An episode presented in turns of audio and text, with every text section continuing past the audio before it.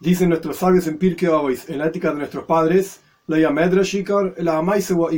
principal no es tanto la explicación, sino que lo principal es la acción. Entonces tenemos que entender cuál es y cómo está estructurada esta acción en el pueblo judío, en el judaísmo auténtico, ortodoxo, etc. ¿De qué se trata esta acción? ¿Qué es lo que uno debe hacer en la práctica?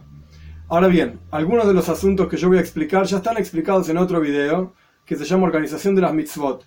Yo voy a repetir brevemente algunos de los asuntos ahí para que esté todo completo en un solo lugar y me voy a enfocar principalmente en el concepto de minhagim, costumbres. Ahora bien, ¿cuáles son esas cuestiones que uno tiene que hacer? Primero que nada están las mitzvahs de Oraizo, las mitzvot de la Torah.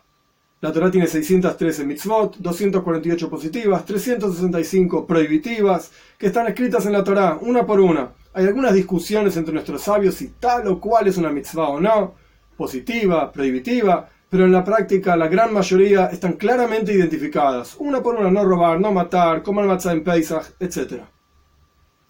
Nuestros sabios introdujeron Sheva mitzvahs de Rabbanan, siete mitzvot rabínicas. ¿Qué significa una mitzvah rabínica? La Torah tiene una prohibición de no agregar ni quitar mitzvot.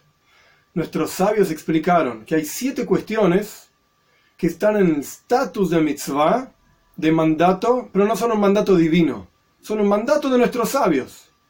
Los mandatos divinos, ya dije, son 613. Nuestros sabios agregaron siete, pero no agregaron siete preceptos bíblicos sino siete preceptos rabínicos. Por ejemplo, Hanukkah, Purim, encendido de velas de Shabbat, decir bendiciones antes de la comida, recitar el Hallel, una serie de salmos en los días festivos, Eirubin para poder cargar en ciertos lugares, en ciertas situaciones, en llaves, en un dominio que no es totalmente público, y el lavado de las manos antes de comer pan. Estos son los siete preceptos rabínicos. Entonces tenemos mitzvot de la Torah, mitzvot de nuestros sabios.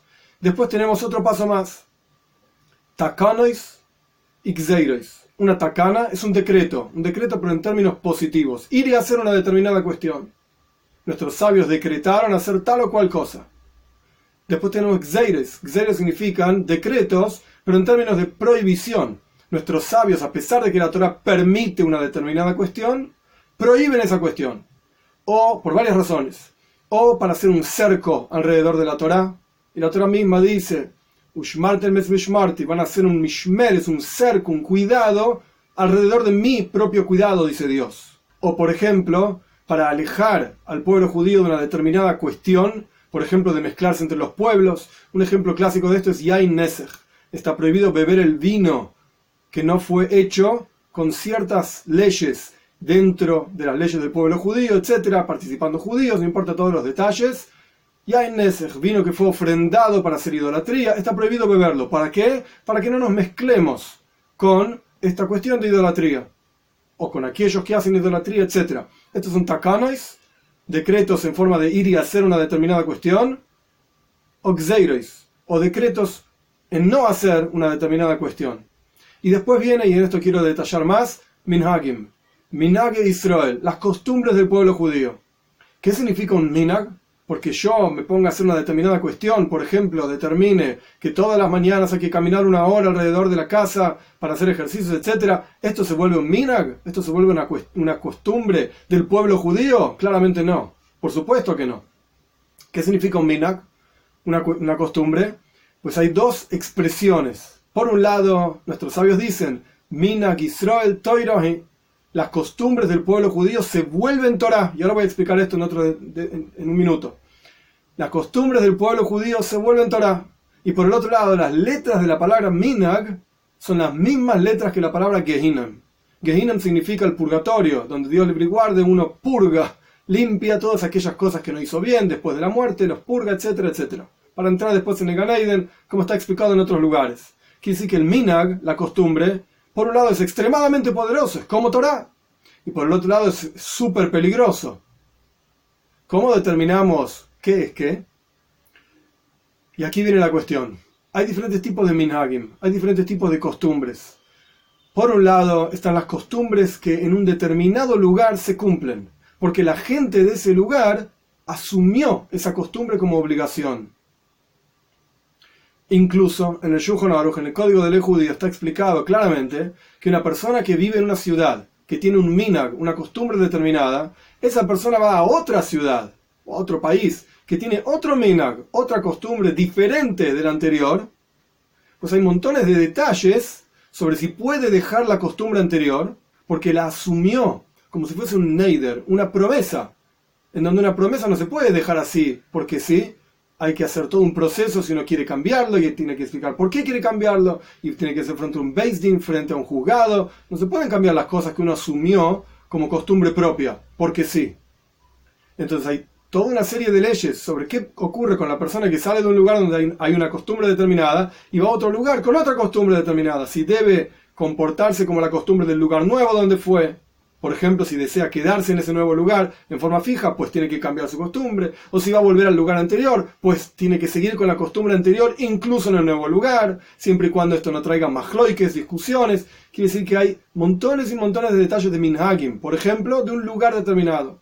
O incluso dentro de un lugar determinado, si un grupo de gente, una Keilah, una comunidad, asumió una costumbre determinada, pues esa es la costumbre de esa comunidad siempre y cuando, por supuesto, no contradiga la Torá, no contradigan los decretos de nuestros sabios, y así sucesivamente. La costumbre al pitoira, de acuerdo a la Torá. Ahora bien, ¿cómo sabemos qué costumbres son válidas y qué costumbres son inválidas? Pues esto está también en el Shulchan Aruch. El Shulchan Aruch dice en Siman Reish Dalet 214, digamos en el capítulo Yoiret Dea 214, hay un comentario del Shah, Sibsei Koyen, Shabsai Koyen se llamaba, que dice algo muy interesante, lo saca de otros libros, dice así, una costumbre que fue determinada por un Talmud Hacham, por un sabio, por supuesto aceptado por el pueblo judío, etcétera, autorizado, eso es un Minag Hoshuv, es una costumbre importante. Y una costumbre que fue asumida por Anshay Medina, dice, las personas del lugar, las personas del país, de la ciudad, etcétera, eso es un mina garúa. Es una costumbre de baja calidad, baja cualidad, por así decir. Todas aquellas cosas que sean mina hoshuv, una costumbre importante, pues las personas que pertenecen a esa Keilah, a esa comunidad, deben cumplirlas. Porque es el sabio de esa comunidad que decretó, por así decir, esa costumbre para esa comunidad. Pero esto no quiere decir que otra comunidad en la misma ciudad, ni que hablar otra ciudad, ni que hablar de ni que hablar otro país, deben seguir esa costumbre, no necesariamente pues se transforma en la costumbre para las personas de esa Keilah, de esa comunidad en particular. Con esto podemos entender por lo menos un poco de la importancia del concepto del minag, la importancia de las costumbres. El rebe anterior escribe que las costumbres de Chabad, de los Hasidim de Chabad, no son costumbres así porque sí, sino que no solamente no son costumbres que están en contra de la Torá, Dios libre y guarde, sino que van de acuerdo a la halajá, de acuerdo a la ley, tienen una fuente en las palabras de nuestros sabios, en la Gemara, en el Talmud, en los Midrashim, etc. Tienen una fuente ahí. Y no solamente son para hacer Hidur Mitzvah, para embellecer una observancia determinada de una mitzvah, sino que tienen grandes secretos místicos, que tienen un efecto directo en el nefesh, en el alma de la persona, y a través de que la persona cumple con esos minagim, cumple con esas costumbres, la casa entera, el ambiente entero en donde se encuentra esa persona es elevado. Entonces, cada costumbre de vuelta dentro de lo que es el hasidismo en el estilo Jabal tiene una raíz extremadamente profunda y no es que se le ocurrió a un grupo de gente, sino que viene generación tras generación, rebe tras rebe, líder tras líder, que indica cuál es la costumbre adecuada con la cual uno debe conducirse dentro del mundo Jabal para entender brevemente la importancia de, un minag, de una costumbre, en Simchas Toira, el día en que se termina de estudiar toda la Torá y se vuelve a leer, se vuelve a comenzar con la lectura anual de toda la Torá, hay una costumbre, que es una costumbre de todo el pueblo judío, de hacer hakafois. Hakafois significa dar vueltas con todos los cifras y toira, todos los libros y rollos de la Torá que hay en la sinagoga, alrededor del lugar donde se lee, en donde se lee la Torá, con mucha alegría, con mucha simja, con mucho cántico, etcétera, mucha alegría. Simja Stoira, la alegría de la Torah. Esta idea de akafois, de dar vueltas con la Torah, pues no está escrita en el Talmud, no está escrita en ningún lado. Es un minag Israel, es una costumbre del pueblo judío. Y es tan profunda esa costumbre del pueblo judío que llega hasta la esencia misma de lo que es el vínculo del Yehudí, del judío, con la Torah. ¿Por qué? Porque uno podría pensar que en Simchas Toira, en la, alegría de la Torah, ¿cuál, ¿cuál, sería? El estudio de la Torah. Uno se sienta, dice el salmista, las leyes del pueblo judío son rectas, alegran el corazón. Queremos alegrarnos con la Torah y queremos que la Torah esté alegre con nosotros, pues hay que estudiarla. Y sin embargo es todo lo opuesto.